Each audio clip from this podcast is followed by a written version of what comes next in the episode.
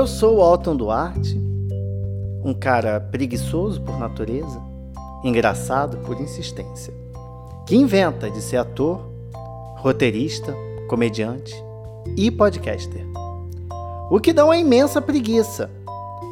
Por isso, eu criei o Bicha Preguiça, um podcast feito exclusivamente para você que está cansado da vida, querendo fazer absolutamente nada e com saco cheio para tudo. Ai, que preguiça. Senhoras e senhores, o tema do episódio de hoje é preguiça de transporte público, né? Quem não tem esse ranço, essa falta de vontade de viver ao ter que pegar um ônibus, um metrô, um VLT para quem é do Rio, um trem. Quem não tem esse ódio interno dentro de si ao ter que se aglomerar dentro dessas pequenas caixas de metal também chamadas como sardinhas humanas, que te transportam de um ponto a outro da sua cidade. É.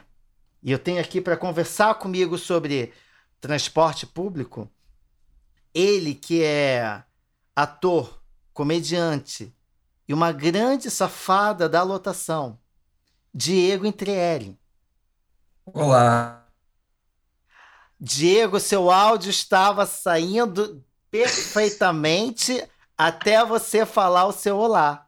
E aí ele falhou. Voltou. Não me diga isso. Olá, uma boa noite, sou eu mesmo. Não digo Foi olá. agora? Não digo olá, diga boa noite, trocador. Ah. Foi! E aí, Diego, tudo bem? Pronto para falar com, comigo hoje sobre transporte público? Olha, tudo ótimo. Eu adoro falar sobre transporte público, então vamos sim conversar. Você tem uma vasta experiência com o transporte público. Conta um pouquinho da, sobre, sobre a sua vivência com essa, essa peça fundamental da vida proletariada. Olha, vou ser sincero, minha vivência começou a surgir quando eu me mudei para São Paulo. É, e aí, aqui, assim, é tudo na base do transporte público. E ainda mais trabalhando como ator, sempre tive que ir para vários lugares e CPTM foi a minha, o meu cão-guia, né, por muitos anos, eu diria. Que delícia. CPTM, é. para quem não sabe, é o trem de São Paulo. Aqui no Rio a gente chama de Supervia. Então já vai anotando, vai fazendo uma legenda aí, você vai ouvindo esse podcast anotando. Falou CPTM, trem de São Paulo. Falou Supervia, trem do Rio de Janeiro. Falou trem, é trem em qualquer lugar. e eu tenho aqui para conversar comigo e com o Diego, Gabi Brandão, ele que é comediante, escritor, roteirista, ator, onisciente, onipotente e onipresente em qualquer lugar onde eu vá aqui no Rio de Janeiro. Eu já perdi a conta de quantos shows de stand-up que eu vou aleatoriamente e Gabi Brandão está lá. Seria eu que estou perseguindo ele ou ele que está me perseguindo? Fala, meu muso do 483. Oi, moço! É, sim, você que está me perseguindo. Já, respondi a pergunta de mão. É, 483, para você que está ouvindo isso de um lugar que não seja do Rio de Janeiro, é a Penha e Ipanema e conecta os pobres à alta burguesia. Num único ônibus, com uma suspensão horrível e 200 horas de viagem. Com grandes possibilidades de quebrar no meio do caminho. Sim, como já aconteceu comigo, inclusive recentemente. Ah, o cara mano. falou que o ônibus estava esquentando. E eu parei no meio de olaria sem saber o que fazer. Pelo menos Coisas foi tristes. Pelo menos foi olaria. Você já pegou. É. Você é do tempo da perimetral, que eu me lembro que eu pegava muito 483 quando eu fazia faculdade. Na época da minha faculdade, eu morava na Penha e fazia faculdade na Urca. E o 483 faz esse percurso, né? Ele passa pela Urca nesse imenso trajeto que ele faz da Zona Norte à Zona Sul do Rio de Janeiro. E aí tinha uma via expressa, na época chamada perimetral. Ela era uma via expressa suspensa, ela passava por, por cima de uma, de uma avenida. Hum. E, meus caros amigos, para quem não sabe, joga no, no Google é, perimetral e o caso Magneto. Vocês vão saber. é, porque foi uma via. É uma via aqui do Rio de Janeiro que ficou muito famosa por ter tido suas vigas de metal que pesam toneladas roubadas do dia para a noite até hoje. Ninguém sabe quem foi. Tem adoro a cara de. Oi? Tem a ver com X-Men? Provavelmente. A única pessoa que conseguiria mover as vigas imensas de metal da perimetral sem ninguém perceber seria o próprio, único, inigualável Magneto. E gostaria de deixar isso uma, duas coisas destacadas. A gente aqui, todos nós, você que está ouvindo, só que provavelmente não vai perceber isso. Enquanto o Otton falava isso, Diego ficava completamente em choque sobre um assunto que o carioca já está esquematizado, já está acostumado.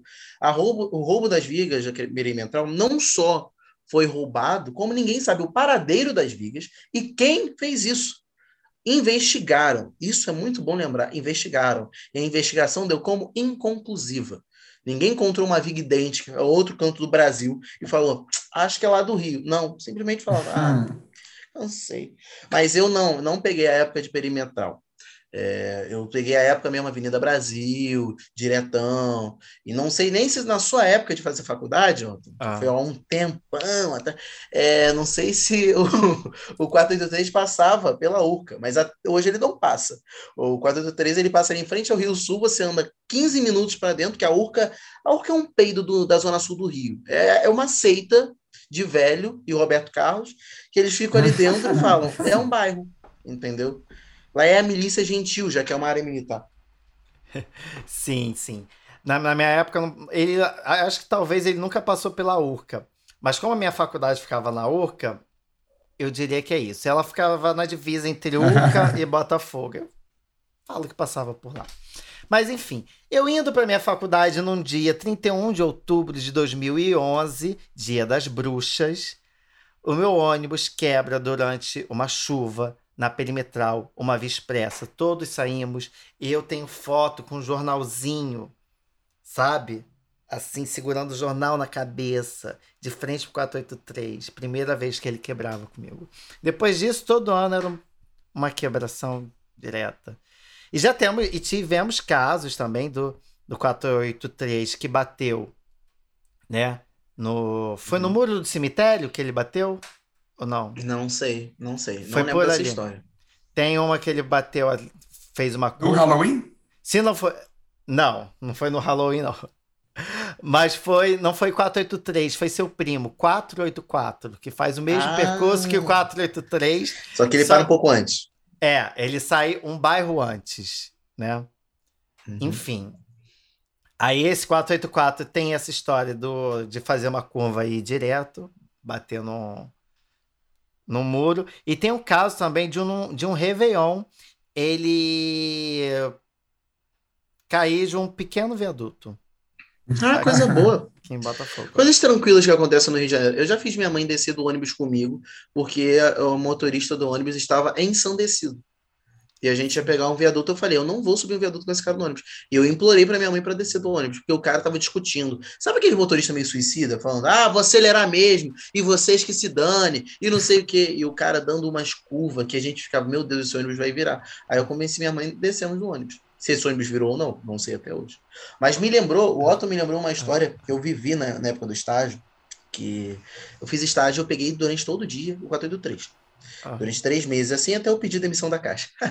Mas isso é outro assunto. Aí eu peguei o ônibus, eu tinha que fazer, eu fazia estágio na caixa, né? Quando você faz pelo CIE, toda vez que você tem prova, eles te liberam meia hora do período, eh, meia hora não, né? Metade do período mais cedo.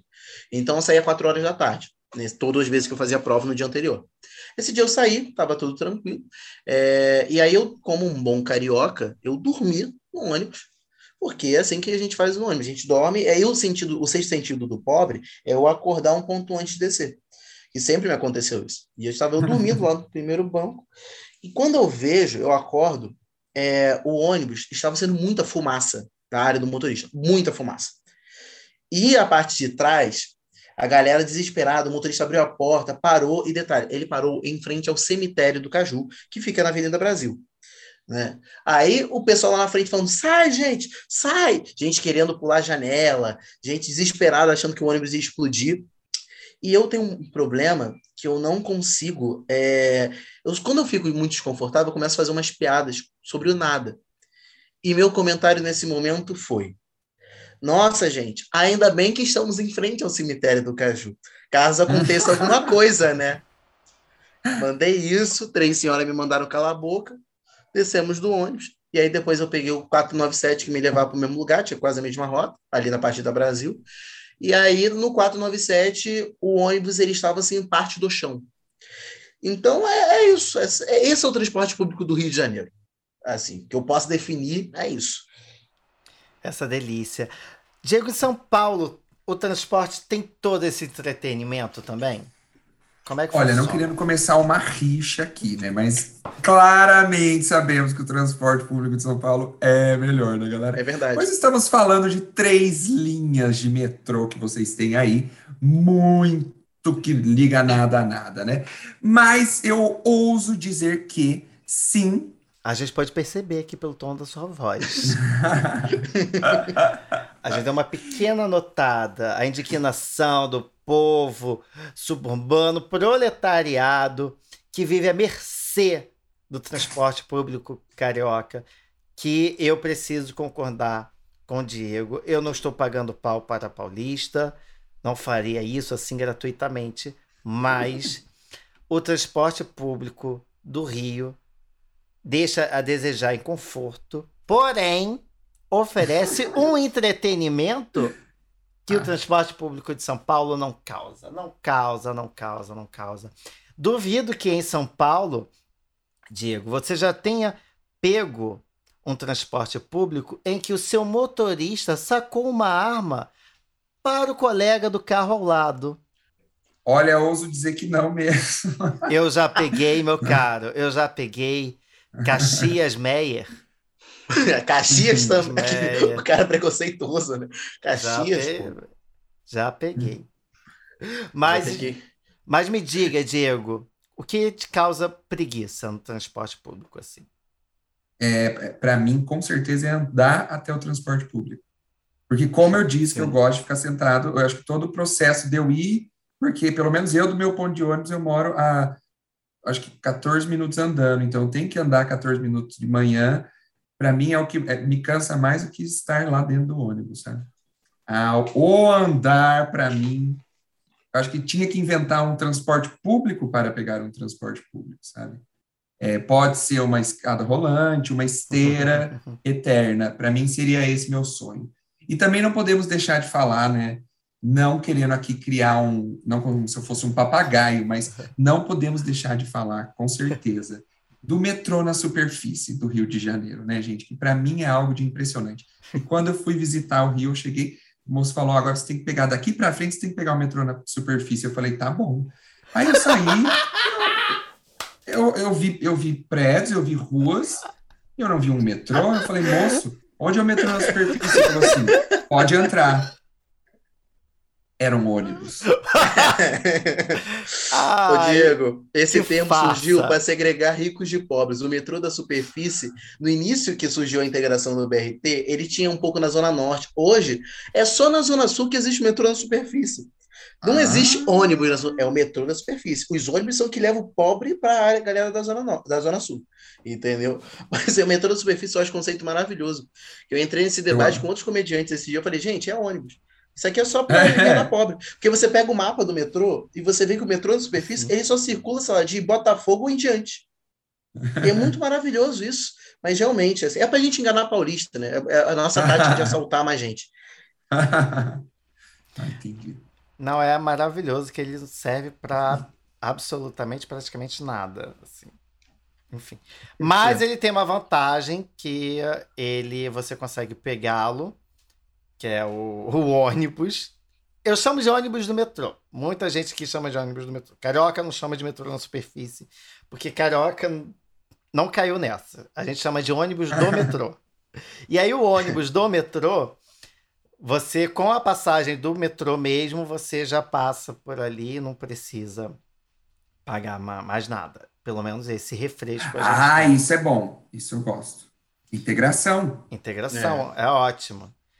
Porém, voltando à, à, preguiça do transporte público, o que me dá preguiça no transporte público, acho que é para vocês também, é a lotação. Quando você uhum. pega o transporte público lotado, aquele calor humano, todo mundo junto ali. Tem a questão da Covid agora, temos esse plus da Covid. Porém, antes de Covid, e quando a gente tinha que pegar ônibus lotado, para mim, o que me incomodava muito era porque, como eu falei, eu pegava esse 483 na época da minha faculdade, fiquei cinco anos fazendo faculdade, então sempre tinha uma mochila acoplada comigo. Ultimamente também, sempre ando com uma mochila acoplada.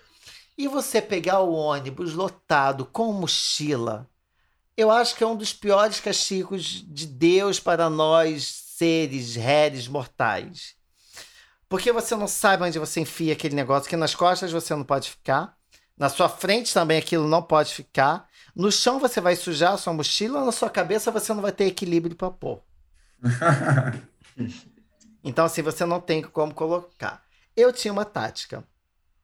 A minha tática era a seguinte, eu também vou querer depois saber com vocês se vocês possuem algumas táticas especiais para transporte. Para mim, a minha tática para ônibus lotado é a seguinte: tô no ônibus lotado e tô com mochila, o que, que eu faço? Eu pego a mochila, jogo ela para frente e procuro ficar bem próximo de alguém que esteja sentado, a ponto que aquela minha mochila eventualmente bata e encoste na pessoa que está sentada. Por quê? Isso gera a irritação que gera a empatia. E a partir da empatia, aquela pessoa, de tanto que aquela mochila bate nela e irrita ela, ela te faz a seguinte pergunta: O senhor deseja que eu segure essa bolsa para o senhor? E aí, nesse momento, a gente agradece, entrega a nossa mochila para quem está sentado e alivia um pouco desse nosso problema. Vocês têm alguma tática? Minha tática é quando eu voltava do estágio, isso é uma tática muito errada, assim, muito preconceituosa, mas eu quando eu subia, eu sempre, quando fazia estágio em Copacabana, e o 483 nessa época ele não saía de Ipanema, ele saía de Copacabana, ele não vinha tão cheio, mas às vezes ele vinha cheio ao ponto de eu ficar em pé. E aí o que que eu fazia? Eu olhava e via quem tinha cara de ser pobre e eu ficava perto. Por quê? A minha tática é a seguinte: gente rica da Zona Sul não vai pegar o 483 que o 483 vai até a ponta da Zona Norte, e se você quer ir passar de Copacabana para Botafogo, você vai pegar um ônibus mais perto, mais rápido e mais vazio. E aí tudo bem. Aí eu ia e já via quem estava com um cara que estava dormindo sentado no banco, eu já não ficava perto, porque eu já sei, pô, esse, esse corno vai saltar muito longe. Então eu ficava perto da galera que ia soltar no início da Avenida Brasil, na rodoviária, que ia soltar lá na Vila do João, que eu falava, essa galera vai descer, porque sempre descia um bonde na Vila do João, só que você uhum. tinha que ficar esperto. Porque se você ficasse longe daquela onde aquela galera estava sentada, outra pessoa sentava no seu lugar, entendeu?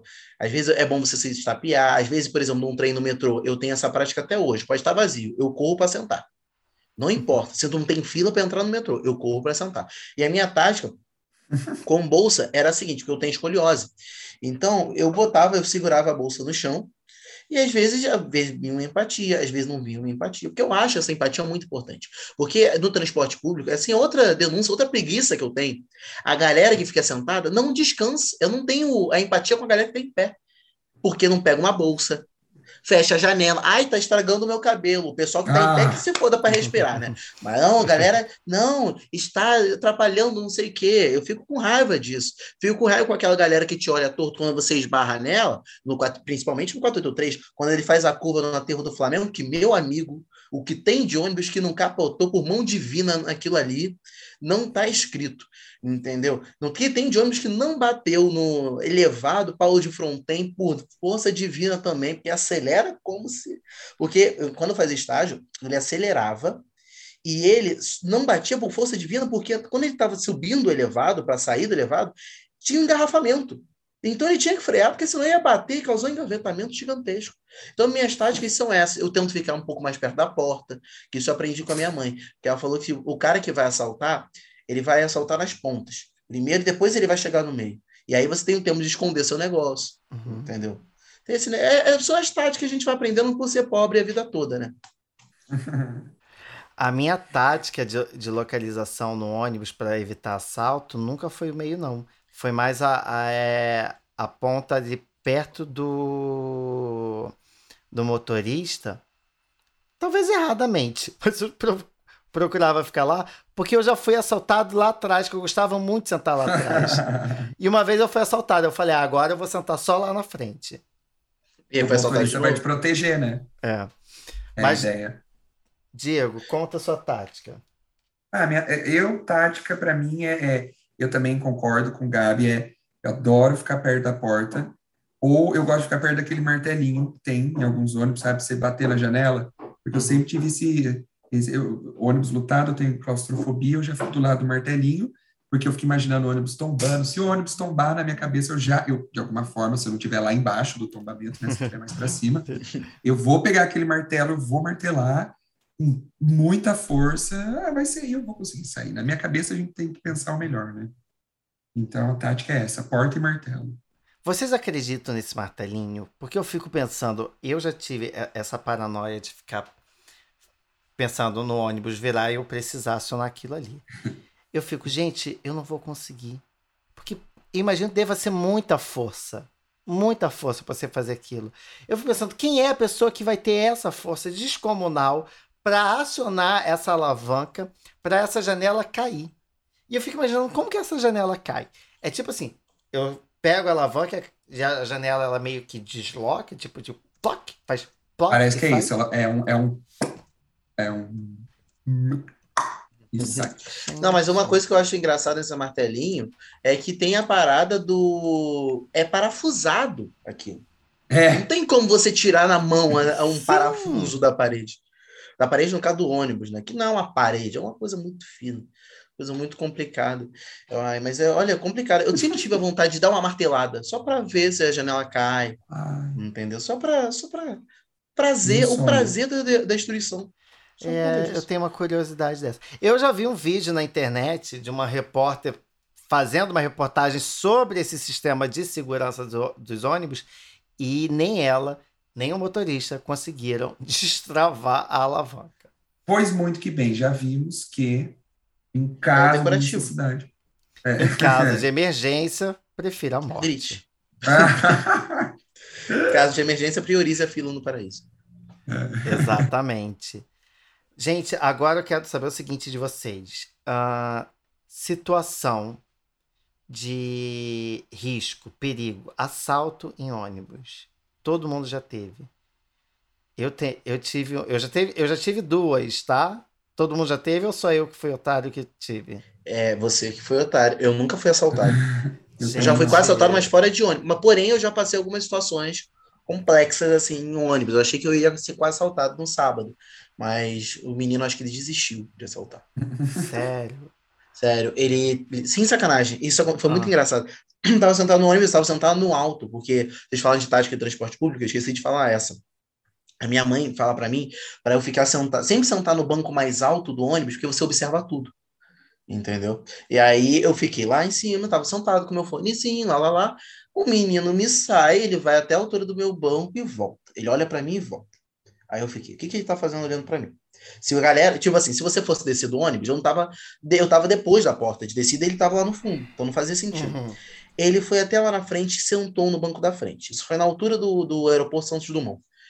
E é isso no 4 do 3, evidentemente. Se fosse e aí... Ipanema, eu ia achar que ele estava dando em cima de você. ah, podia, ah, se você soubesse como é a Zona Norte. É, mas aí, beleza. o menino sentou no primeiro banco que estava vazio. O ônibus estava quase todo cheio. E nisso, eu, como um bom filho de suburbano, já falei: esse filho da puta tá querendo roubar. E eu olhei para trás. E tinha um outro menino em pé também. Eu falei, puta que pariu, vai ter um assalto aqui dentro. O menino me levanta lá na frente, ele pula a roleta e sai do ônibus correndo pela porta de entrada. Arrasou, que ousado. Entendeu? Achei ousado. E o menino lá de trás se fudeu. Porque ele achou que talvez fosse roubagem. Eu talvez, eu talvez esteja sendo um pouco preconceituoso que duas pessoas levantaram ao mesmo tempo. Sim. Mas, tipo assim, tinha recém fechado a porta de descida no ponto do ônibus. Então não- eles não iam descer. Entendeu? Eu não tive situações de assalto em ponto em ônibus, mas eu sempre pensei nesse enrolo de bandido. Minha irmã, uma vez, minha irmã, essa história é maravilhosa, minha irmã se fingiu de surda e passou o batido. Ela tava com o MP3 dela, porque na época, MP3 dela ouvindo música e tal, dava pra ver que ela tava com fone. Aí o cara é, moça, passa o celular. É, Ela, quê? Ela fez literalmente, quê? O celular. Quê? Passa o celular. Não tô te entendendo. O cara ficou intimidado saiu andando. O pior, isso, foi ter essa ela, o pior foi ela ter sido fingindo de surda, ouvindo música no fone do Mas o que- falar isso. Mas Ah, o que mas você- importa é que funcionou. É essa- isso que importa. Essa é a Não importa mais nada. Boa, boa. Quando eu fui assaltado, eu tava na parte de trás do ônibus, que eu curtia muito andar na parte de trás. E aí eu pegava um ônibus, que esse ônibus era um ônibus intermunicipal, porém era como se ele fosse interestadual, porque demorava muito tempo. Ele fazia o trajeto São Gonçalo, Campo Grande. Amado, e São Nossa. Gonçalo, Campo Grande é praticamente a mesma coisa que eu sair do Rio e ir até São Paulo. É quase o mesmo tempo de viagem. É quase a mesma coisa. Ele cruza o estado quase inteiro do Rio de Janeiro. E aí, ele é um ônibus, é tipo ônibus de viagem mesmo, cadeira mais acolchoada tal. E aí, era de noite e eu decidi sentar atrás no ônibus. Fiquei lá atrás, sentadinho, ouvindo meu fonezinho de ouvido, com uma jaquetinha que eu tinha maravilhosa, linda, amava aquela jaqueta. E tava indo visitar meus amigos. Fiquei por lá, sentaram uns caras perto de mim, ok, normal, ônibus. E aí, esse cara pegou e ele pediu pra eu passar tudo. Passa tudo. Eu, hã? Passa tudo. Passa o celular, passa Eu tudo. fiquei sem reação, só passei. E ele pegou, inclusive, a minha jaqueta. A minha jaqueta maravilhosa que eu tinha comprado, linda, linda, que eu amava. Cara, deixou passar nada, cara. Que horror.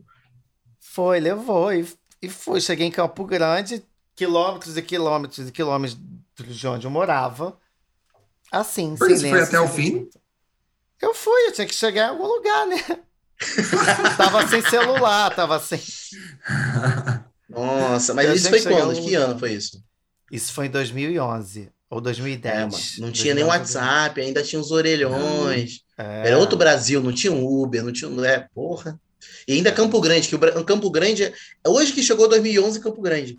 É Assim, porque Campo Grande em 2011 era 2002. Você Sabe? para de falar mal da minha Campo Grande, hein? Do meu bairro Campo Não é Grande. falar mal, é só sendo realista. A primeira vez que eu fui em Campo Grande, a primeira visão de Campo Grande que eu tinha quando eu desci do ônibus foi um pasto. Então, Ah, assim, o que, que eu vou pensar sobre esse lugar? É a parte rural da parte urbana do Rio de Janeiro. Diego, diga. o quê? Sua história com ônibus, com transporte Essa- público. ônibus. Ah, sim. Olha, ai, menino. Perrengues com ônibus. Olha, é- eu acho mais fácil eu falar de perrengues com o metrô. Pode, é Sé- transporte público. Transporte público, metrô elitizado, mas pode falar. Não, mas, gente, assim, Sé, Aham. 5 horas da tarde. São cinco vagões, cinco, cinco trens que passam e você não entra. São seis, são sete. Eu não sei se vocês já viram fotos. Pesquisem fotos. Metrô da Sé, cinco da tarde. E eu tinha que passar muitas vezes lá para ir para a faculdade. Olha, minha gente, algo de impressionante. Eu consegui entrar normalmente à base de sucos e, e- sucos não, é, antes fosse suco, era socos e chutes, eu quis dizer. E foi assim, era bem, era bem difícil, gente. Eu Não existe Eu- direitos humanos, né? Quando você vai entrar num trem no metrô. E, e nem humanos direitos. Uhum. Não existe nada, gente. não é cada um existe por si. velha. Não existe Chuta velha. senhorinha, não existe nada. Nada. Todo Até mundo é pró- apenas um pobre. Até a própria senhorinha vai ser a pessoa que vai te dar pior cotovelada da vida. Ah, Ela sabe certeza. o ângulo, né? Ela já sabe o Ela ângulo pra sabe. te machucar.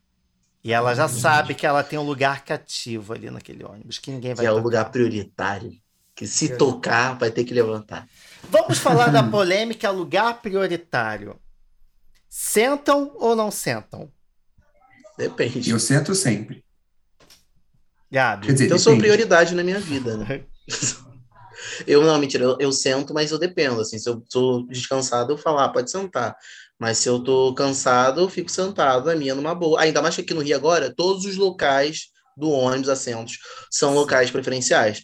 Então, se um senhorzinho agora virar para mim e falar, se levanta, eu falo, todos os lugares são prioritários. Chama outra pessoa. Eu mando essa. Ah, Mas eu já passei por uma situação de estar na frente da roleta, num lugar prioritário. Tá passando gente, eu, cara, eu tô morto de cansado, morto. Eu já joguei meu. A tática, aqui, ó, a tática. Jogar a cabecinha pro lado, fechar os olhinhos, fingir que tá dormindo. Aí tu levanta os olhos levemente para ver se tem gente aqui idosa perto de você. Tu levanta, vê que tem ninguém, tu finge que tá acordado de novo. Subiu o idoso no ônibus, tu já. ih, já, já volta o soninho. É a tática. Mas ao mesmo tempo, eu acho que é importante ter. Mas assim, eu também acho que. Às vezes a gente vamos comparar um idoso, um idoso que está ali com seu, seu bilhete de velho, que vai descer em dois pontos e quer ficar sentado, e uma pessoa que trabalhou o dia todo. É o mesmo peso? Eu já trago essa reflexão para vocês. Que eu não. Que para mim não é. é que para mim é diferente. Gabi, eu sinto que Eu- você. Eu sinto que o Gabi vai sair daqui mais cancelado do que Ah. Carol Conká É, pós-BBB. é. Olha, eu sempre sento, mas eu sempre levanto quando eu vejo. Sim. Eu posso estar super cansado, afinal, eu não quero ser cancelado. É, não, mas eu, eu, sei- eu sempre, eu sempre levanto mesmo, mas é porque me dá muita ansiedade. Hoje eu vim no, no ônibus, mas estava vazio o ônibus que eu peguei. Só que eu vi, e eu sentei no lugar é, prioritário, porque era amarelinho, sei lá, o banco eu achei. Eu quis sentar lá, só que me gera uma ansiedade, sabe? Tipo, de toda vez que entra alguém no ônibus, eu fico pensando, ai meu Deus, quem será? Será que eu vou ter que levantar? Então, às vezes, eu prefiro nem sentar, eu prefiro ficar em pé mesmo, porque eu sei que eu vou querer dar o lugar, e aí eu não quero ficar passando por esse sentimento de ansiedade, afinal, eu já passo por isso durante o dia inteiro no trabalho. É, e me- me- fazendo uma meia-culpa, só para não ser completamente cancelado. é, quando eu tô, por exemplo, voltava do estágio e eu via que tinha um lugar prioritário, era na Zona Sul, era quase lei, assim, ninguém sentava, e eu também não sentava. Às vezes eu sentava e ficava dando uma descansada, porque eu ficava, porque é sorteio de velho. Ou ele vai subir num um ponto seguinte, ou vai subir depois de oito pontos, e aí depois de oito pontos você já está levemente descansado. Mas tem situações que, que não tem como. Porém, eu sou a pessoa que o lugar prioritário está lá. E eu sento no lugar prioritário e vago um lugar, no, um lugar normal, que não é prioritário, etc., eu volto, eu vou para o lugar normal. Porque, assim, me, me dá uma leve angustiazinha de falar, poxa, aquela senhora tá ali, deve estar toda cansada, eu também tô, né? Não tirar algo que eu. Me dá isso na cabeça. e eu fico sentado. Agora dá, né? Agora você mexe esse carro e diz que Ok, tudo bem. A gente acredita, Gabi, a gente acredita. Eu, eu costumo fazer muito também essa tática. Eu evito sentar. Eu vejo estar lá, eu- se tiver outro, eu vou em outro. Senão, eu fico por ali mesmo e quando vejo que entrou alguém que é, seja prioridade, eu levanto cedo do meu lugar. Dependendo do, do trajeto, se eu estiver tranquilo, não estou cansado, né? Eu voltando do trabalho e tal, eu vou em pé tranquilo, assim, não, nem faço muita questão. Mas tem essa polêmica, né? Temos polêmica aqui. É, Transporte público é polêmica na certa. Exato. Voltando aos causos de transporte público, eu tenho duas situações aqui, duas faces de uma mesma moeda, uma mesma situação que eu presenciei, eu vivi as duas. E as duas têm a ver com assalto em ônibus. Estava eu, uma vez, pegando um, um dos primos do 483, o 497. É, Esse é clássico de ser assaltado. é. E aí estava eu lá, passando pela Cidade Nova, que é- fica de frente para a Prefeitura do Rio. Estava eu mexendo no meu celular, próximo à janela. Hum, Tarararará. Quando do nada. Cadê meu celular que estava na minha mão? Cadê meu celular que estava na minha mão? Sumiu. A janela levou. ah, não. Sim, eu já passei. Eu já passei por essa. E já Mas passei. não foi assalto? É furto. É um furto, né? Ah, não, Não foi dentro do ônibus. Não, Não. alguém de fora. O Diego, paulista. realiza. Diego, Não, a realiza. pessoa pegou lá de fora. Exatamente. E Foi você isso. não viu. Amado, eu só vi uma mão puxando o negócio saindo da minha mão. O E Diego o não Léo manja fora. é, da... gata, é. Diego não manjando da rapidez do carioca. Do, Não, do mas eu não sou bobo, não, porque eu sempre ando com a janela entreaberta, num, numa, num tamanho que eu- aquela mão não vai passar. Se passar, vai ficar presa. Aham. Ah, isso acontece. Em São Paulo tem muito. Desculpa, eu sei que o assunto é transporte público, mas uma vez estava no Uber, o Uber estava descendo o gasômetro, ele pegou o celular que ele estava em cima, né, naquela área que bota o suporte para GPS, ele abaixou o celular e falou: gente, eu botar o celular aqui embaixo, que os craqueiros tá, explode o vidro para roubar o celular. Os Gente. craqueiros estouram o vidro no gasômetro de São Paulo para roubar o celular dos motoristas. E eles contou, conversando como se não fosse nada. Ah, não, porque um amigo meu uma vez levou um craqueiro a metros de distância, agarrado no carro, porque ele segurou o braço do craqueiro quando dirigia. Entendeu? Então, tipo assim, é complicado esse negócio de segurar o braço, porque a pessoa pode voar mesmo. Que nem o celular dizer. Agora pendemos para São Paulo.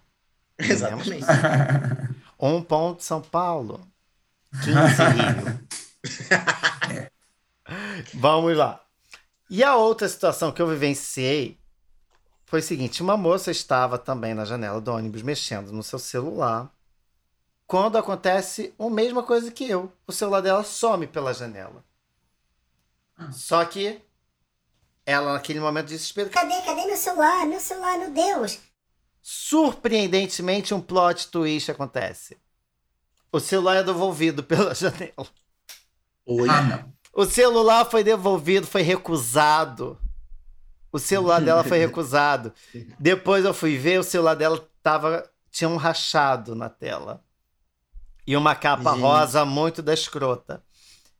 Ou Você seja, valoriza na boca de fumo. O meu é assim. Será que era o Diego, essa pessoa? Talvez seu celular não esteja em alta no mercado negro. Pois é.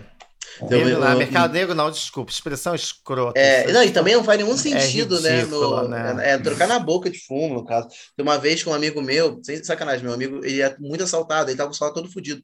Isso não foi nem no transporte público, ele tava andando pra frente de São Cristóvão ali do francês, que é um barzinho ali relativamente perto do lugar. Aí o cara falou: passa o celular. Ele passou o celular, o cara, "Ha, tô zoando, fica aí com ele. Tchau, fica com Deus. Foi embora. Sério, é, É. muito triste isso. Isso deve ser muito mais triste do que ser roubado. Gente, Mas- agora fala, Gabi. Não, não, eu, eu ia falar que é, eu nunca passei por um assalto no transporte público, mas já passei muitas situações que eu achei que eu ia ser assaltado, situações que eu achei que ia ser degolado, brigas de transporte público. Tem uma vez que uma mulher quase acertou o taco de golfe na minha cabeça no transporte público. Ai, Foi maravilhoso. uma coisa maravilhosa. Maravilhoso. É. Eles, o, o, o taco de golfe tá vendo que nem hélice no teto do ônibus, assim, sabe? Porque a mulher tava correndo para descer onde? Em Botafogo. Área de Playboy. Mas enfim. É, porque é o único lugar que você vai ver um taco de golfe é na Zona É. Sul. Porque. Exatamente.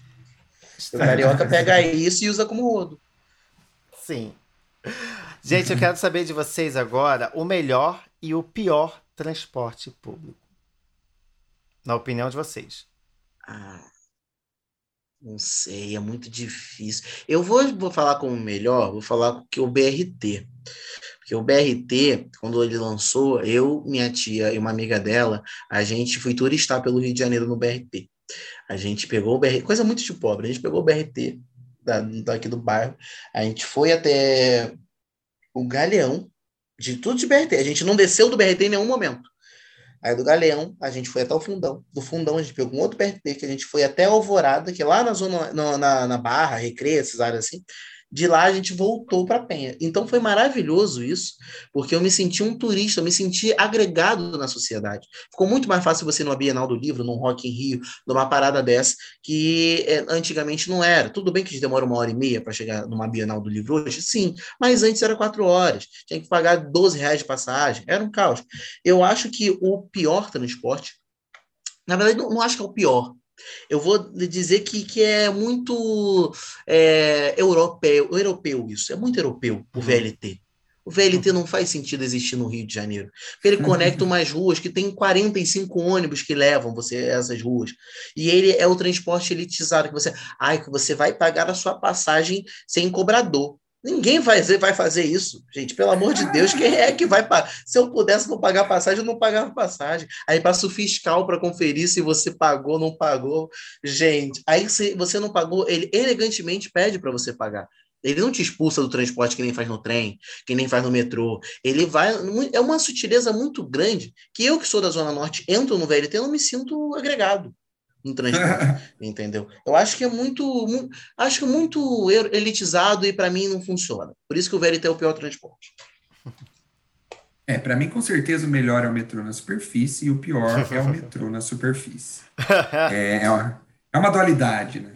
Não, eu tô brincando. Eu gosto, eu gosto de metrô porque tem todo um, um sonho de infância, sabe assim? Eu, porque professor do interior de São Paulo não tinha. Aí, eu, primeira vez que eu peguei metrô, assim, achei muito legal você entrar debaixo da terra, sabe? De, aí você vai toda a vida, de sábado e domingo, é um passeio divertido. É, mototáxi é um táxi que. Ai, eu tô, sou fã da Britney, eu pensei em inglês aqui. É, mototáxi é um, não é um transporte público. É um né? transporte. É dona mas é, é meio que um táxi, um Uber, né? Ah, meio não, a gente né? não enquadra. Vamos enquadrar. Ah, podemos enquadrar, por que não? É meu sonho andar de mototáxi. Ih, menina, a próxima vez que você vier no Rio, a gente vai andar de mototáxi. É, a gente Ai, pega vamos. ali na, na Vila do João, Vamos. te leva até a Cidade de Deus. Vai ser um passeio incrível. Eu, se, se, eu não deix- conheço. se deixar, todo dia eu poderia estar andando de mototáxi, mas eu prefiro dar aquela caminhadinha espertinha de 10 É se caro, é pudesse- é? É mais Ó, barato que depende. Uber? Depende, Depende. Do, da distância. É. Depende- Se é um bairro vizinho, é só 5 reais. No mínimo é 4 ou 5 reais, o máximo é 20 e poucos. Mas aí depende de onde você quer ir também, né? É. Por Compre exemplo. É. É. Lá no meu trabalho, né, para eu chegar do ônibus que eu desço até a escola onde eu dou aula, tem uma rua que é uma reta imensa que eu ando por 10 minutos essa rua, do início ao fim dela. E aí eu posso ter a opção de pegar um mototáxi. Se eu quiser, tiver, sei lá, che- cheguei atrasado no trabalho e ainda tem que andar aquela rua inteira. Pega um mototáxi, vai ser mais rápido. São 3 reais. 3 Ah. reais? 3 reais. Não. 3 reais o mototáxi. Agora, se eu quiser pegar o mototáxi já da minha escola para um outro lugar que é é mais à frente na Avenida Brasil, que eu trabalho próximo à Avenida Brasil, é, aí eu já pago 5 reais. Que já fica em outro ponto de mototáxi. Também tem um fator da, dos mototáxi, tem a facção rival, tem uma série de fatores. Exato. E tem que, tem que analisar isso, entendeu? A taxa da milícia, a gasolina. Tem todo, todo, todo um rolê, é todo um rolê a estrutura do mototáxi, sabe? Uber também pode ser in- incluído no transporte público ou não? Ou é já uma Acho é parada uma- mais Eu acho que é um? PPP, né? Uma parceria público-privada. É, eu coisa meio acho. assim, João Dória, né? Uma coisa meio João Dória. É, uma coisa meio assim. Eu tenho, uma, eu tenho umas historinhas de Uber legais, assim. Uber que quis cancelar a corrida para pagar mais para ele. Entendeu? Olha, várias Acontece. histórias maravilhosas. Mas aí não vai, não entra no, no transporte Ah, público. Tá Desculpa mim. Pra mim, o pior transporte público, e eu vou ter que discordar de você, Gabi, é o BRT. O BRT. Você mora na Zona Sul. Não, mas me dá uma. Até quando eu morava na Penha. Me dá uma preguiça imensa. Imensa, imensa, imensa. Hum. Porque o BRT são pouquíssimas pessoas que pagam a passagem. Então, Mas aí é muita porque você é otário. É outro rolê. Aí, A galera entra pelos lados. Porque, o que, como que é o BRT, para quem ainda não sabe? Deixa eu ver se consigo fazer uma audiodescrição aqui para você. Vamos lá. BRT. Ele funciona da seguinte forma. É, ele é uma. Ele pega uma duas faixas, uma indo, outra voltando, de uma avenida, de uma via, de uma rua, uma, estra... uma estrada. E ele passa nessa avenida, só ele passa, nessa faixa que ele delimita ali para ele. Então ele não vai pegar trânsito porque ele só tem aquela faixa ali para ele. E os pontos dele são como se fossem é, uns terminais pequenininhos de, de ônibus. Então eles são cobertos e tal. E eles têm algumas aberturas do lado desses terminais que são formados nesses pontos de ônibus, são pontos fechados de ônibus, com algumas aberturas, que é a abertura por onde a porta do ônibus para e abre e você acessa o ônibus por ali. Né? Que é um, é um ponto um pouco mais elevado da superfície da Terra. Beleza. Esse é o BRT. Só que acontece, as pessoas, em vez de entrar pela catraca do BRT, pagar a passagem direitinho, elas entram por essas portas é, é esses vãos que tem, que é, seria o acesso do ônibus quando o ônibus para. E os seguranças não reclamam, os seguranças não, não fazem nada. A prefeitura sabe que isso acontece também não toma nenhuma medida cabível. E é isso. Então, quando você vai pegar o BRT, imagina um transporte público e gratuito. Aquilo tá muito cheio. Aquilo tá sempre muito lotado. Aquilo para você entrar é, é realmente a cena de 300 de Esparta. Você entrando pra guerra. É aquilo. Ai, com o Rodrigo Santoro, daquele jeito. Ah, não, não tem o Rodrigo não, Santoro. No máximo, Eric Johnson. Que sabor. Ah, ah, com uma pinta na testa. Não tem, exato. E é aquilo. E aquilo vai cheio direto, porque você não paga a passagem, lembrem? Então, uhum. cada estação aquilo vai entrando mais e mais e mais e mais. Enfim. Eu tenho uma defesa pro BRT. Defendo a BRT. Eu defendo o BRT porque a pessoa é, tem estações do BRT que tem policiamento. Agora, a estação do Mercadão de Madureira, Pasme, tem policiamento agora. Tem algumas estações que tem policiamento. O segurança do BRT não faz nada porque como é que ele vai bater com aquele porretinho frouxinho dele do ratinho nos outros? Que, que pô, não vai, não, não, tem é como ele fazer. Pra bater, não é pra e bater. E é pra fazer o, como é, o que... Vamos lá, Otton. Subir pelo negócio lá, a entrada do BRT, que é pra entrar em ônibus. Como você me tira dali? Adverte, pede para sair. Adv... Ah, tá, tá. Mas, Tom, Gabi. Não, Gabi, eu já morei na Penha, eu sei, eu já morei na Penha, tá? Morei minha vida inteira. Eu, eu tenho de Zona Sul, eu tenho 31 anos de idade. De Zona Esse Sul, eu devo ter o quê? Uns dois ou três anos. O uhum. resto, filho, foi Zona Oeste e Zona Norte e São então, Gonçalo. Então, então, minha pergunta, Otton, é: advertiu, beleza, subi. Você me advertiu, falou: Ó, oh, não é para fazer isso, saia. Eu vou sair. Vamos lá, você que morou na Zona Norte. Isso Sai. funciona. As pessoas saem. Se no, início do, se no início do projeto isso acontecesse, as pessoas iriam sair. Porque é ah, é uma tá. pessoa ali representando ali uma ordem. A pessoa sairia. Entendeu? É o conceito do VLT. É, o VLT, o pessoal já fez isso desde o início. Tinha o cara lá para fiscalizar, e aí não fiscalizava, exato, o cara fazia e deu exato, certo. Exato. VLT realmente não. Mas por quê? O VLT ele, ele circula por onde? Né? É, é, são os lugares do subúrbio, né? O não. sucateamento do transporte do, do, do pobre. Sim, é sim. Exato. Mas. Virou Era um debate sério, né? Era um debate sério sobre o funcionamento do BRT. Se você que mora, sei lá, em Rondônia e não faz a mínima ideia do que é a BRT até agora, a gente agradece por você ainda estar escutando a gente. e o melhor transporte público, para mim, é o metrô. Não tem como. O metrô ele é rápido. O ruim dele é realmente quando você está ali no horário de pico, que também é, é cheio, é lotado, é um inferno. Mas entre o, o, o ruim, ele é o melhor. É, O metrô. Metrô. A única coisa ruim do metrô é que ele não liga a cidade nossa toda aqui. Então, se você precisa ir para a Zona Oeste, você tá dependendo de trem ou ônibus.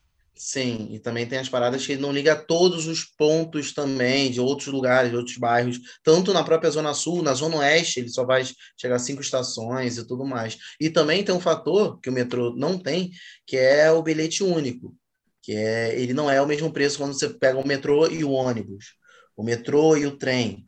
Entendeu? Então tem transportes, às vezes, que tem alguns lugares do Rio que, por exemplo, eu saio da Zona Norte e vou na Zona Sul, que se eu quiser soltar na porta do lugar, eu tenho que gastar 10 reais de transporte público. Porque o metrô, sei lá, tá 5, o trem tá 5,50. Eu não sei o preço direito hoje do trem do metrô, que eu não pego muito. Mas, tipo, tá 5 e pouco, tu, os dois, e você acaba gastando muito. não tem integração, é? É, só entre ônibus aqui. Não tem Ah. trem e metrô, não. Puxa vida. Pois é. É Agora, difícil a vida do crente. agora tem uma proposta para vocês. A proposta é de uma dinâmica aqui pra gente. Vamos criar, nesse momento, linhas de transporte público alternativas. Vamos usar a nossa criatividade. Que linha de transporte público você criaria? Cara, Rio de Janeiro, Cabo Frio. Rio de Janeiro. Eu acho, eu acho um absurdo a gente gastar 50 reais para ir numa área que tem praia aqui. Eu, na verdade, se eu pudesse, se eu pudesse, na verdade, nem criaria uma linha de ônibus. Eu criaria o bilhete único que funcione no Rio, estado do Rio de Janeiro inteiro. Que eu acho um absurdo, porque aqui tem tanta cidadezinha muito próxima, de municípios e etc., que não faz nenhum sentido. Por exemplo, da onde eu moro, eu moro a 10 minutos de Caxias. Se eu quiser pegar um ônibus de Caxias, fazer um bate e volta voltar, eu pago duas passagens. Eu instauraria isso. E talvez, talvez eu criasse uma linha de ônibus é, Caxi, é, Caxias Leblon, Leblon, porque eu acho que é muito, que é válido a alta classe da Zona Sul ter que conviver com a baixa classe da cidade do Rio de Janeiro. Eu acho que é importante. Eu acho que ainda é muito segregado o transporte público entre a Zona Sul e a Zona Norte. Ó, a filosofia aqui. Diego, que linha você criaria? Olha, não quero resumir é, esse, essa criação de linhas é, entre Rio e São Paulo, mas como nós- eu sou de São Paulo, vocês são do Rio, é isso aí que nós vamos fazer agora. Se vocês quiserem, venham mais aqui e façam mais linhas. É, eu adoraria esse tal do trem bala parceiro, né, que ia ser lançado pela, por alguém, é, não sei quando aí que ia- falaram que ia rolar, mas foi lançado só pela Ana Vilela, então a gente ficou bem decepcionado. É, mas eu ia amar, eu ia amar. Um trem- imagina um trem balão assim, que vai tchum, Ai, que ventando. E isso ia passar pela minha cidade lá no interior, que é Caçapava, eu zum, já ia descer, dar um beijo na minha avó, ir para o Rio, dar um beijo em vocês. Ah, Ah, e- Fofo. Eu, mas realmente, trem bala facilitaria muito a vida dos comediantes brasileiros que sim. querem ir para São Paulo fazer show. mas eu imagino que o preço seria uns 400 pau, né? Sei lá, aqui, né? Deveria. Quanto custaria Ah, o preço de um trem bala? Eu não imagino que seria 4,40. né? É, eu também acho, não. Acho que Não. seria no máximo um preço de uns 30, 40 reais. Mas para Hum, mim Buzzer, seria. seria um buzerzinho. É, seria um buzzer. Será? Ia ser tudo, hein? Sim. Ah. Eu criaria a língua. A língua, ó. A linha. a linha. Minha língua na boca do boy gostoso. Ah, entendi! Direto, Ah! seria uma linha direta, sem integração. Agora a gente entendeu. a- Vocês a querem nuance. criar outras linhas? Criem. Eu tenho uma linha muito boa Ah. do meu pé no ânus do presidente. Ai, gente, eu achei que ia ser na minha boca. Vamos agora falar de preguiça de fetiches aqui. É, mudou, mudou o tema. É. Ai, brincadeira. Diego, você tem alguma linha alternativa que você queira criar? Ai, gente, agora você me pegou de surpresa, assim, mas eu penso em linhas, eu penso assim, sei lá, eu ia gostar de fazer um crochê agora. Uma coisa assim. Boa! A linha, tem a linha é TCC para o meu diploma. Ai, Seria maravilhosa. Essa ia ser uma linha incrível. Ia ser um adianto de verdade. Da minha linha, é minha assinatura no meu diploma da faculdade o quanto antes. Só para não fazer o curso. Só para ter o diploma, assim. Sabe? Fazer que nem Dudu Camargo, exercer a profissão Seria um sem- trem, sem um mais- metrô, seria o quê? Achei. Seria o quê? Essa linha seria um trem, um metrô, uma Eu acho que seria um carroça. VLT. Acho que seria um VLT para ser mais rápido. Entendeu? Uma Mais carroça rápido. seria boa para O recolher, recolher as o VLT, você sabe que ele atinge 20 km por hora. Não, mas aí é porque eu acho que um caminho que já está sendo está próximo já, entendeu? Aham. Não preciso. Porque não tem um transporte público que vai muito rápido. Não existe. Uhum. Infelizmente, mas eu acho que o VLT talvez ele seja um Ah, você. Não existe um transporte público que não vai muito rápido, amado. 483. Ah, Não. O Caxias. O Caxias é uma coisa que eu sempre escutei aqui em casa, é, que eu tenho o Penha Caxias. E aí, a minha rua, ela é próximo de uma ladeira que o- esse ônibus desce. Então, toda vez que eu ia atravessar a rua, eu nunca escutei o cuidado com o sinal, cuidado com os carros, e sim o cuidado com o Caxias. Porque o Caxias, ele se tornou uma referência de levar gente, atropelar. Porque a prioridade na rua, aqui na, no meu bairro, é a do Caxias. Dane-se os outros ônibus. Táxi, Uber, Kombi, não importa. O que prioriza a- o transporte público no Rio é o Caxias. Porque o Caxias, se você estiver atropelando, ele não vai te deixar passar. Entendeu? Ele vai te passar dessa para melhor. É outro rolê o Caxias. Sabe? Entendemos, entendemos. Galera, acho que temos, hein? Acho que temos um excelente papo, uma uma excelente reflexão sobre o transporte público brasileiro de Rio e São Paulo. Apenas. é. Ótimo. Do Brasil que importa. Tô brincando. Não, e, Tô brincando. Gabi, Tô e- brincando. De terceiro cancelamento. Eu acho que a gente Gente, eu estou eu brincando.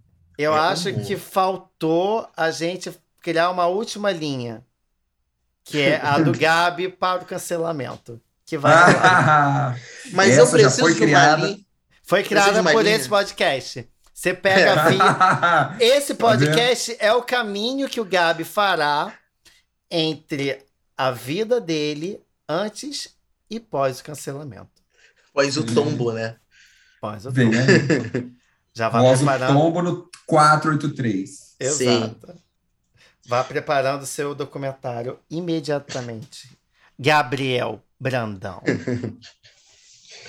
Galera, agora, tendo essa discussão maravilhosa sobre os transportes públicos, nós vamos para os nossos quadros. Ai, eu. E, e o primeiro deles é o Saque Bicha Preguiça. Que nesse quadro Aí. é aquele momento que você vai usar para reclamar. Pode reclamar do quê?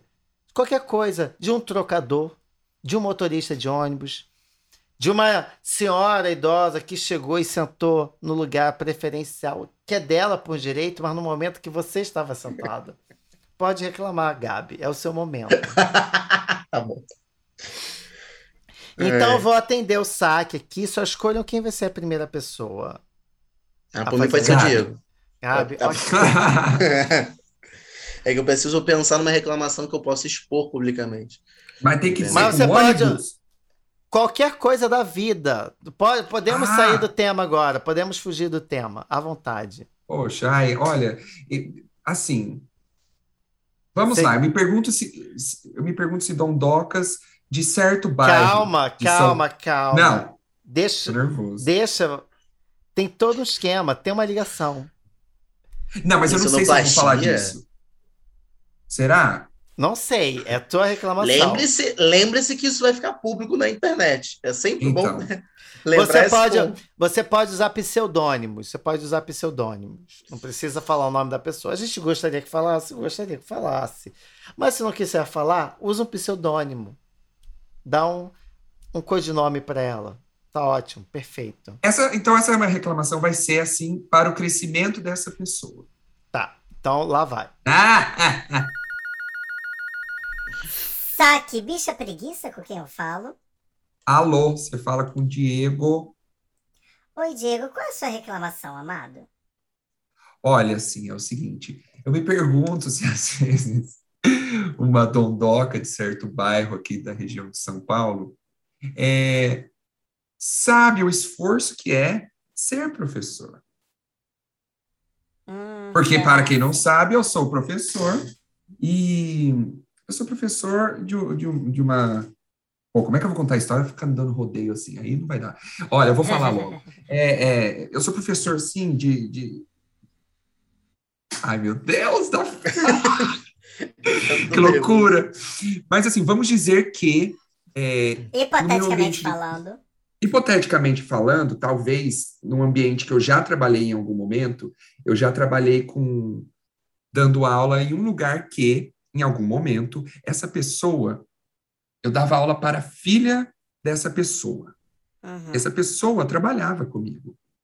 Vamos dizer que, sentados numa mesa, alguém muito acima de sua sanidade mental naquele momento, devido a cervejas e muito mais, começou a dizer para mim o quão mau professor eu era.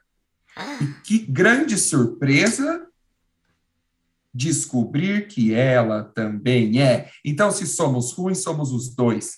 Digo isso. A minha reclamação é sobre isso, é sobre é sobre a pessoa, que isso, olhar só o que eu tenho, só as minhas qualidades ruins enquanto professor? Ah, porque eu, porque eu não sei desenhar lá um, um cachorrinho. Sim, eu não sou bom com desenhos. Eu vou desenhar um cachorro, eu desenho ah, talvez Mas um é- porco. Diego, você é professor de artes? Sim, ah não, mentira. Não, eu sou professor de. ou eu era, naquele momento, professor de inglês. A minha Oh, intenção era ensinar inglês para a criança. Não, Então você não fazia. sabia desenhar um cachorro, você não sabia desenhar um dog. É, exatamente. Exatamente. Mas eu sabia desenhar uma perra. Mentira. Eu não sabia desenhar nada. E, e assim, ah, é bagunçada aqui na bolsa dela. Talvez eu também não seja. Mentira, eu sou muito organizado. Mas às vezes as- os materiais se confundem quando estamos lidando com 30 crianças, sabe? Pô, Ah. pelo amor de Deus. Tudo bem que na sala dela tem seis, mas ainda assim eu achava difícil. E, e assim, o que eu quero dizer disso é, pô, veja meu lado positivo também, cara. Eu, hein? Tô lá ensinando Diego. inglês. eu não Diga. sei se te alivia, mas eu também sou professor. Ai, E aí, Senhora. eu te entendo, porque se- eu, eu não sei desenhar nada, minha letra é horrível e eu dou aula pro Fundamental 1. E eu tenho uma letra péssima, minha letra é muito feia. E as crianças, elas contam um dobrado para se alfabetizar e para se alfabetizar na minha letra, na minha no estrutura gráfica. Otolês, né? Exatamente. Então eles têm, têm dois trabalhos ali. Mas vai. E com relação à organização, eu também sou uma pessoa organizada, mas mesa de professor não fica organizada, não tem como, não existe. Mesa de professor só se organiza no início e no final do dia. Apenas. Apenas. Eu Ainda concordo. assim é uma papelada que fica, porque é papel em cima de papel. Todo dia você recebe um papel diferente. Todo dia tem um papel diferente ali para você botar na sua mesa. É um saco. Só quem é professor sabe. Então, né, Agora você falou. você não está só. Você não está sozinho. Tem alguém aqui com você. Somos todos professores. Ai, obrigado. Ninguém solta a mão de ninguém. E ninguém, e ninguém se Ah, é. atropelou, nem o Git. Porém, os, a- os alunos e os pais soltam as nossas mãos. Mentira. É, eu não vou dizer isso porque eu tenho muitos pais e alunos muito fofos. Inclusive, a filha dela é muito fofa. Muito obrigado. Beijo. Adoro você. Fernanda. Mentira. Não vou falar. Tá bom. Ai, amado, muito obrigado. Eu só vou pedir que após o atendimento, o senhor avalie a nossa ligação, nosso atendimento entre 0 e 10. 0 para muito ruim, 10 para excelente.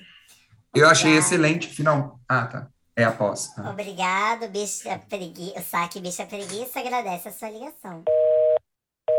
Obrigado, nota 10. Ai, que delícia. Eu amo receber nota 10 aqui. É porque você é professor e a gente normalmente Ah, dá 10. dificilmente 10, né? É. Achei- Ai. Mentira, eu sempre dou. Eu tô com medo da minha história, porque, diferentemente do Diego, eu não fiquei pensando no pseudônimo. Vou ler. Então lá Mas- vai. Vai ser Não, no mas eu vou improviso. contar. Vamos. Vai ser no um, improviso, dois, porque três e... Saque, bicha preguiça com quem eu falo. Oi, tudo bom, querido? Tu fala com o Gabi Brandão. É, deixa eu te explicar o meu problema. Hum. Eu tenho um, um grupo, tenho muitos amigos, é, que se escutarem esse podcast, talvez eles fiquem meio chateados com essa história. Mas isso aconteceu ontem. Então eu vou contar aqui para explicar toda a atmosfera. Hum. Meus amigos estavam marcando um rolê. Sair um rolê, para sair, beber, ru, maravilha. É, lembrando, tem 19 anos, todo mundo maior de 18, então, tipo, tá tudo ok, podemos beber quando quiser. Sábado à noite, esse rolê foi marcado. Uma pessoa falou que não podia, poxa vida. E aí, resolveram marcar o rolê para domingo à tarde. Um amigo nosso trabalha nesse domingo à tarde, iria sábado, não ia no domingo. Esses meus amigos cagaram para esse amigo que trabalha e ligaram para outra pessoa que falou primeiro que sábado à noite não poderia. Até aí tudo bem. Virei nesse grupo, perguntaram: o que, que vocês acham? Sair para beber, para uma festinha, domingo à tarde. Eu soltei que era evento de adolescente. Falei que eu acho que matinê a gente não tem mais idade para isso. Que domingo à tarde combina mais para uma coisa cultural, uma coisa de um museu, uma coisa. Mas, obviamente, tudo contextualizando como minha opinião. Fui rechaçado, destruído e tudo mais. Mas tudo bem. Passaram-se dias, comentaram no grupo, e eu fiz uma piadoca sobre minha colocação. Falei: olha, hahaha, porque tentaram marcar um outro rolê e tal, de à noite, madrugada. Eu falei: nossa, finalmente um rolê de adulto. Brinquei, comediante, humor. Fui completamente destruído neste grupo. Completa, completamente execrado. Enquanto outras pessoas que faziam a mesma piada que eu fiz estavam sendo exaltadas. E aí eu quis desabafar, porque eu estava escrevendo um texto lindo que eu pretendo enviar para a Minhocazine, que é a revista de comédia que eu colaboro. Eu falei, vou, estou escrevendo, estou inspirado, mas não, perdi minha energia discutindo. Fiquei puto comigo mesmo, porque geralmente isso acontece. E fui ao meu Twitter e fiz um desabafo, falando que é muito complicado, que isso e aquilo. E, e não expliquei a história, entendeu? Falei que não era uma indireta, que as pessoas envolvidas já sabiam e tal. Recebo uma mensagem em meu WhatsApp. Quem era? Quem era? Uma das pessoas do grupo, achando que tudo que eu havia tweetado era para ela. E eu fiquei. Mas hum, como assim? Como é para você? Não entendo isso. Não é para você. Porque, tipo assim, o Twitter é meu, eu só tuitei. Só foi um desabafo. Aí a pessoa falou que eu estava sendo imaturo por twittar. Eu falei, não sou imaturo, porque o Twitter é meu, eu faço o que eu quiser. Brincadeira. Eu falei, não sou imaturo. Eu, fui no- eu só desabafei no Twitter porque eu quis desabafar no Twitter. Se eu quisesse resolver uma situação, eu quis resolver a situação. Mostrei 500 provas sobre outras reclamações que eu tenho sobre aquelas pessoas, sobre o gru- grupo. Falaram, ela falou para eu conversar com todo mundo, mas eu não quero causar um caos do nada. E essa é a minha reclamação. A minha reclamação é que algumas pessoas podem fazer certos comentários e são execradas. Outras pessoas podem fazer certos comentários e são enaltecidas.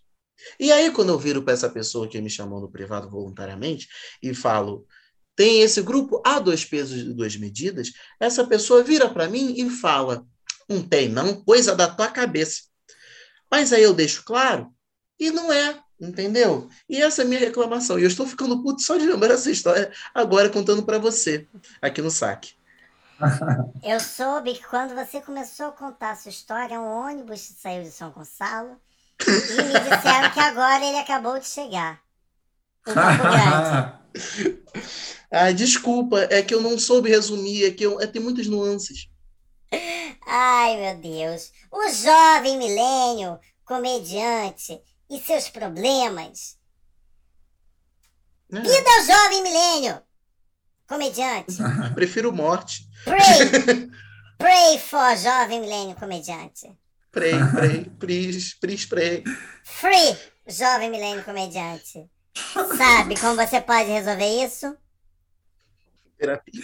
Com o tempo, amadurecendo. As pessoas ficam mais velhas, elas amadurecem. Isso é coisa dessa sua geração. Vai passar, vai. Ai, tá. Por isso que eu prefiro Todo conviver com gente muito mais velha, tipo você. Isso. Não tem, não Ah. tem. Uma- Tua Muito velha, mano. Tua avó, mas Mais de uma Mas- década. tem quase a sua idade. Tem quase o cacete. Você sabe que eu posso pegar o teu áudio aqui e, e mutar toda vez que você falar nesse podcast, botar qualquer coisa em cima. Tá bom. Melhor. Desculpa, avô. Vai, merda. Eu quero que você depois avalie esse atendimento entre 0 e 10. 0 para muito ruim, 10 para muito bom. Adeus. Pensar. Olha, mas é Ai. triste esse negócio assim, remexendo. Eu falei que, ah, ah, eu fico puto. Mas ao mesmo tempo, é, eu concordo que é coisa do tempo. Mas eu acho Não, Eu achei mas bom, sempre tem- achei- A amizade sempre tem essas coisas de assim, de tenha. Num grupo de amigos tem mais, os mais populares e os menos populares, menos levados a sério. A melhor coisa pra gente, faz, pra gente fazer, sobre, fazer com relação a isso, não levar a sério, cagar pra essas pessoas e mostrar nossa superioridade sempre que a gente puder. É, eu concordo. É uma uma coisa muito evoluída. Pena que na prática eu não. Mas eu concordo, eu concordo. Mas eu, foi a única reclamação que me veio à cabeça. Por isso que foi tão longo que isso aconteceu. Não, é Porque eu resolvi todos os meus problemas na terapia hoje. Eu Exato. resolvi todo o meu problema na terapia hoje. Foi uma coisa maravilhosa. Foi meia hora de consulta, eu faço 20 minutos para você ver a quantidade de pepino que eu tô. Diego, que você ia dar uma opinião sobre o problema de Gabi. Dê sua opinião. Não, eu ia dizer que eu achei excelente esse, esse quadro, porque é uma, é uma válvula de escape que a gente tá, às vezes a gente procura no nosso dia a dia, e aqui, como se a gente, eu me senti representado, para mim você é uma psicóloga. Sim. Ai, muito obrigado, muito obrigado. Agora eu preciso que alguém me atenda. Eu tenho uma reclamação para fazer. Eu, eu- quem, fa- quem atende? Pode ser os dois. Pode atender? Gabi, é al- Alô? Bicha preguiça? Oi, meu nome é Otto e eu tenho uma reclamação para fazer. Pode fazer. É uma reclamação que eu não fiz durante todo esse episódio de hoje e eu- me veio aqui, eu preciso fazer. Eu quero reclamar das pessoas que pegam o transporte público, mais especificamente o ônibus, e decidem parar lá atrás, na porta de saída, ou na frente, tem Ah. ônibus que sai pela frente. A questão é, as pessoas que ficam paradas em frente à porta de saída do ônibus, sem estar no ponto delas de sair. Sabe aquele famoso tranca, saída? Aquela pessoa empaca Sim. Ali. Hum, E aí você quer sair, Uhum. que geralmente quando a gente está saindo do ônibus, a gente está saindo naquele ponto que é em cima do nosso. Às vezes a gente está no ônibus que a gente não sabe muito bem, nunca pegou, e aí na hora que a gente tem que descer aquele. Desce agora, vai! E você vai rápido para a Uhum. porta de saída para não perder o ponto. é, Gincana. Mas aí, exatamente, aí o problema é quando você chega na porta, tem uma pessoa atravacada ali, parada, estática, trancando o caminho para quem quer descer. E aquela pessoa só vai descer 15 pontos depois. uhum. Concordo. Eu queria reclamar Eu- sobre essa pessoa. eu- E ele eu te tenho- obriga a, a, a gritar pro, pro cobrador, né? Vai descer! Ele te obriga a fazer. Exato, exatamente. Ou- Eu também fazer aquela pergunta muito sutil e desnecessária de você cutucar a pessoa que está na, na tua frente e falar: Você também vai descer, querido? Né? E aí a pessoa ela tem duas respostas. Ou ela fala, também vou, e você fica aguardando aquela pessoa descer o quão mais rápido ela puder. Ou então você faz o se- a pessoa fala não, e toda envergonhada chega para trás, mesmo não podendo, para você passar. Sim. Mas eu entendo uma a sua tática. reclamação. Nós estamos anotando aqui no SAG, não é mesmo, Diego? Isso mesmo, eu acho que a maneira de resolver é essa, é muito diálogo, chegar para ela e falar assim, olha, com licença, você vai descer a força ou como é que vai ser? E aí o que É. você resolver, a gente sabe, né? O, o transporte público é isso, é uma é um, Sim, é um, nada que um soco campo no de olho, guerra. Sempre Ai, tem, um op- suco. sempre tem a opção também de empurrar a pessoa para fora do ônibus também, que já alivia seu caminho de quem vai vir depois. Exatamente. Arrasou. Ah, Muito obrigado pela sua ligação. Depois avalie de 0 a 10, de 0 para muito ruim e 10 para incrível, excelente, quero novamente. E muito obrigado. Tchau. Eu vou dar 5 e 5 que soma 10. Ah, que fofo. Gente, maravilhoso. Agora a gente chega no nosso último quadro. Hum. Aquele momentozinho de Ah. adeus, de despedida. Porém, sem a- Sem. Eita. ah, opa! porém, antes, vamos dar um motivo para as pessoas, né? Terem um pouco mais de preguiça da gente, que são o quê? As nossas redes sociais. Então, esse é o Isso. Para de preguiça me segue. Nesse quadro, Ei. vocês divulgam suas redes sociais, seus trabalhos, seus projetos, suas, suas agendas de shows, enfim, o que vocês quiserem. Podem ficar É. à vontade.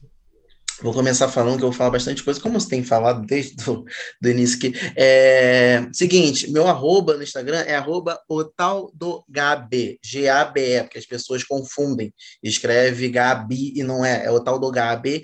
É, meu, eu publiquei um livro, olha que bacaninha. É, Relatos da Quarentena, tá à venda na Amazon, na Kobo, Livraria da Travessa. Isso tudo no meu Instagram, lá tem os negócios na bio. Ou se você jogar Relatos da Quarentena, Gabi Brandão, no Google, você encontra tranquilamente. Eu também, vez ou outra, sai um texto meu numa revista chamada Minhocazine, que é a revista lá do Clube do Minhoca, em São Paulo. É arroba Minhocazine para você descobrir mais sobre o trabalho, se assinar, fazer tudo certinho, tá? É isso. Muito obrigado pelo convite, Otton.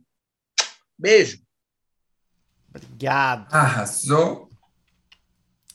Diego, você se divulgue, se lance para o mundo dessas três pessoas que nos ouvem. Ai, boa noite a vocês todos. Gente, é, sim, meu Instagram é arroba Diego Intrieri. Intrieri se soletra I-N-T-R-I-E-R-I. Talvez se um dia eu ficar famoso ou chegar em algum lugar, eu mude meu nome para Didi Mocó. Mas parece que já tem algum senhor chamado assim. Então, continuaremos como Diego Intrieri por enquanto. É, pode seguir lá nas redes sociais. Eu sou ator, eu faço stand-up comedy, eu faço de tudo um pouco também. Sou professor, posso dar sua aula particular. Mas aí vamos falar de preços por inbox, tá bom? Muito obrigado, amo todos. E um grande beijo. Muito obrigado, Otton, pela oportunidade. Você é tudo e muito mais. Tudo e os canudos, né? Como a gente gosta de dizer. Um beijo e adorei também te conhecer, Gabi Brandão. Sigam Gabi Brandão. Hum. Ai, que delícia. Prazer conhecer você também. Obrigado, Ai. prazer. Que maravilhosos. Vamos rasgar mais cedas agora? Vamos rasgar mais cedo. Ai, vamos. Tem o quadro é, Preguiça da Rasgação. Não, mas a gente pode criar aqui agora. Ai, povo, deixa eu divulgar as minhas também, que eu não vou, não tô aqui, não tô aqui à toa. Né? Vamos. né? As minhas redes sociais, meu Instagram, para quem ainda não sabe, é arroba zero tom Duarte. Zero numeral zero, tom Duarte, você já sabe. O tom é com N, tá, gente? Não é com M, não. Beleza. E aí você forma Otton Duarte, só que com zero na frente. Exatamente. O Instagram desse podcast é o arroba bicha preguiça podcast. Preguiça assim cedilha. Vai lá, tem as novidades, tem todos os episódios que foram lançados até agora lá. Olha, acompanhe, vê a cara desse pessoal que tá aqui conversando com a gente para você ver quem é, né? Quem vê voz não vê cara e não vê coração. A gente vai aparecer em vídeo? Que? Não, A gente só voz, só voz e da- depois aqui, terminando aqui, a gente tira um print para postar lá também. Fazer Ah, um tá. charme. Mas calma, agora não, não faz pose. Ah, tá. Por último, quero divulgar aqui para vocês o a noite de stand-up que eu tô fazendo com os meus amigos Daniel Mendonça e Marcela Galvão Amo. em Botafogo, no bar Vizinha 123, é o Comédia da Vizinha, que Muito esse bom. mês a gente vai ter ilustre, maravilhosa presença da diva do humor brasileiro, Babu Carreira. amo. Ela que é incrível, que até agora não estou acreditando que eu vou me apresentar no mesmo espetáculo que Babu. Tô assim, em Maravilhoso. choque. Todo mundo que é do Rio agora é o momento de rasgação de ser. Todo mundo que é do Rio deveria ir, porque é uma noite muito diferente das outras noites de stand-up. E não é diferente para ruim, é diferente para muito bom. Tá? Exatamente. Tô esperando ele me chamar a fazer um Open, mas aí a gente conversa depois. Vamos conversar depois, vamos fortalecer, amadurecer essa ideia. Temos também Lulis fazendo o Open do, da noite. Ah, eu Rafael, amo a Lulis. a Lulis é maravilhosa, né? Ela é incrível. Uhum. Ela vai estar lá fazendo o Open dessa noite pra gente. Louca de pedra, louca de pedra, casa super com a noite. Temos também é, Rafael Kutivac fazendo o a- nosso mestre de cerimônias musical. Incrível. A gente- É uma noite que a gente mescla humor, stand-up, música. Então, para você que quer curtir aquele final de domingo, domingo, dia 21, 6 horas da tarde, Botafogo, Comédia da Vizinha, no Vizinha 123. Não deixem de ir. Chamando no inbox do. Da, até domingo, meio-dia, chamando no inbox do Instagram do Comédia da Vizinha, você ganha desconto e vai de lista amiga, tá? 15 reaisinhos. Preço supimpa para tudo isso que você vai ter lá, tá? Meus amades. Gente, muito obrigado por terem vindo, terem topado participar desse podcast, que eu fico surpreso toda vez que as pessoas topam participar disso aqui. Não sei como. É porque Eu- é bom. Ai, que bom, que bom. Saiba que você não vai receber nenhum pix por estar aqui. tá? Ah, então é, vou cancelar minha participação, galera. Ei, que- não. Ai, meninos, muito obrigado mesmo por toparem, por estarem aqui, dividindo os perrengues dos transportes públicos de- que vocês passam. Deu pra gente ter uma noção de como é mais ou menos Rio e São Paulo e o 483. Que é um universo paralelo. Exato. Que bom que, que a gente está online e não está precisando pegar a condução para estar aqui nessa conversa. Amém. Povo, muito obrigado mesmo. Brigadão, um beijão. Agradeço demais vocês. Para quem nos ouve, semana que vem estarei de volta. Toda segunda, lançando episódio novo no Spotify. Mas você pode ouvir terça, você pode ouvir quarta, quinta, sexta, sábado, domingo e depois.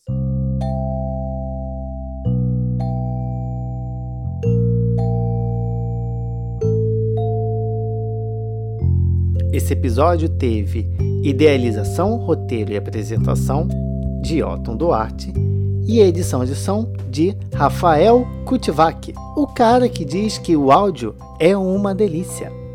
Esse foi o Bicha Preguiça. Eu vejo você no próximo episódio. Até lá!